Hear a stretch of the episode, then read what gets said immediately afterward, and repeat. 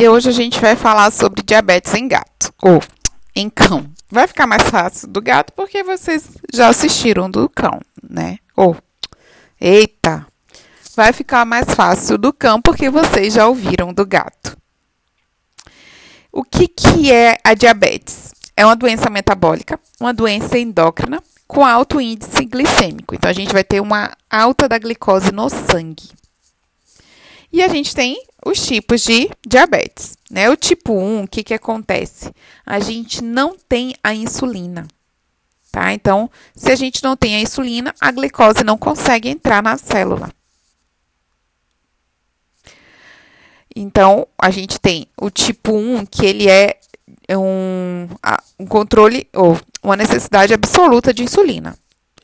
E o tipo 2, que é uma insulina resistente, né? A gente produz a insulina, mas por, algum motivo, especialmente de exaustão, os receptores não estão é, responsivos à insulina, né? E não é então uma deficiência absoluta de insulina, tá? Então a gente consegue no tipo 2 reverter, no tipo 1 um, não. E o que que acontece? O cão, ele é o tipo 1 tá? Ele vai ser dependente de insulina. É o segundo mais comum em humanos. A gente tem a destruição de células produtoras de insulina, que são as células beta. Por quê? O que, que acontece? Por predisposição genética. Também pode ser associada à obesidade? Pode, tá? Mas também é associada à idade, a uso de medicamentos, a estresses e outras doenças endócrinas, como é o caso do, hipo, do hiper adrenocorticismo. O que, que vai acontecer com esse cão? Esse animal ele pode apresentar cegueira, polifagia, poliúria, polidipsia e perda de peso. Então, são aqueles quatro P's que a gente já sabe que tem muito a ver com doença endócrina, especialmente com diabetes, polifagia, poliúria, polidipsia e perda de peso. A cegueira que eu falei para vocês é decorrente da catarata, que a gente vai ter a catarata diabéticas que eu falei, diabética que eu falei para vocês quando a gente falou de oftalmo. O que, que acontece com esse animal? Ele vai apresentar letargia, porque ele não está conseguindo consumir a glicose, e pode apresentar vômito, porque ele tem excesso de glicose na corrente sanguínea, e isso vai estimular o centro do vômito. É importante a gente fazer alguns exames complementares, como é o caso do hemograma, avaliar as enzimas pancreáticas. É interessante fazer um raio-x também, urinálise e avaliar a glicemia. Diferente do gato, a gente consegue ter o diagnóstico a partir da glicemia.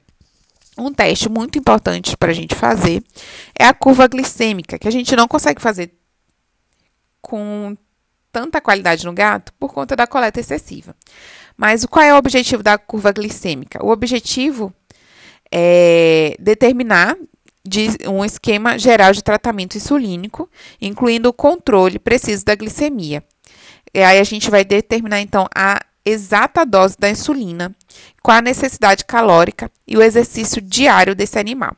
Então a gente faz a curva glicêmica dosando a insulina antes, depois da oferta da, da, da glicose e depois, é, desculpa, a gente coleta em jejum oferta a glicose e coleta depois, tá?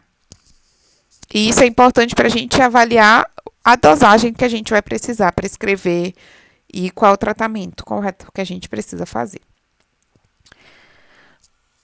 Para o tratamento da, da, da diabetes, no, no, a gente pode utilizar tanto de 12 em 12 quanto de 24 em 24 horas a insulina. Isso vai depender do tipo de insulina e da resposta do animal. Mas é muito importante a gente fazer o manejo nutricional desse cachorro. Existem dois tempos, dois tipos de insulina que a gente pode utilizar quando a gente não tem complicação. Né? Então, a gente não tem uma, um, hipo, um hiperadreno. Então, a gente tem dois tipos. O NPK, que é, é, que é o efeito é imediato, seria a dose matinal única. E o PZI, que aí a gente tem a insulina PZI, que a gente tem um efeito mais longo, né? O, o controle glicêmico é mais. demora mais, né? Não é, não é que demora mais.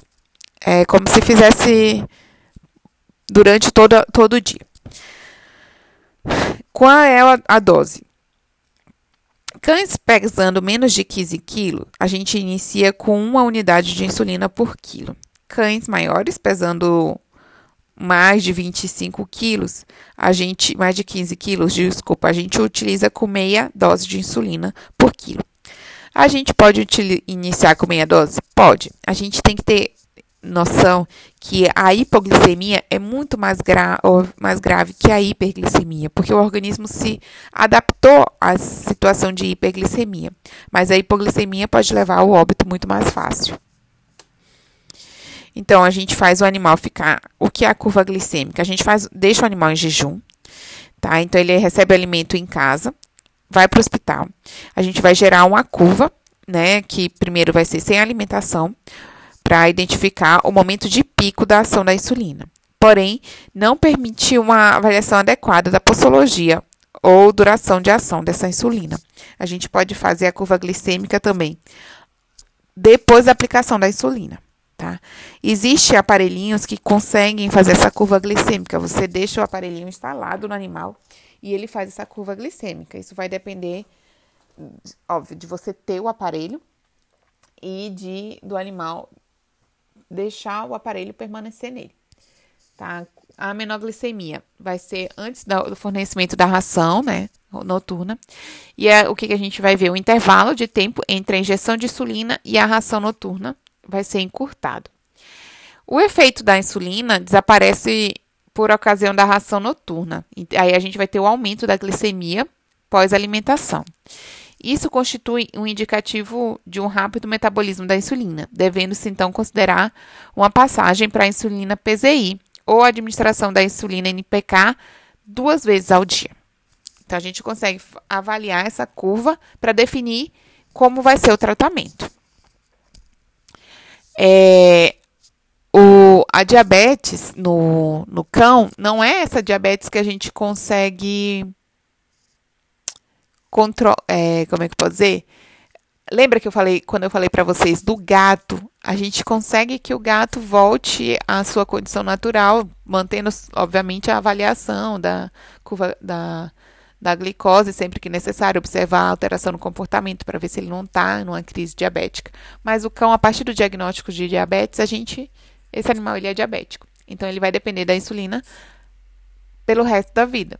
E aí a gente tem no cão as mesmas situações que a gente conversou no gato, tá? Então, se tem uma, um menor efeito no da, da insulina, talvez a insulina esteja velha. Qual é o, quais são os erros em relação ao tratamento? São os mesmos, tá? Então a gente tem que avaliar a dose, avaliar a qualidade da insulina. Uma coisa muito diferente no cão seria a questão da diabetes, da catarata tá? Então a gente, aquele esse animal ele não vai ficar sem a insulina, ele vai ser dependente da insulina pela vida inteira. E pode ocorrer a catarata diabética, que é aquela catarata bilateral abrupta. Então o animal estava enxergando e de manhã, à noite de manhã não está mais, porque acontece, aconteceu da mudança no no moracoso, né, no, no humor vítreo, desculpa, no, no é no moracoso que está dentro da lente e a gente vai ter a opacidade da lente, não tem como mais clinicamente solução, né? Teria que retirar a lente. Então é isso que é quando a gente fala de catarata ou de diabetes.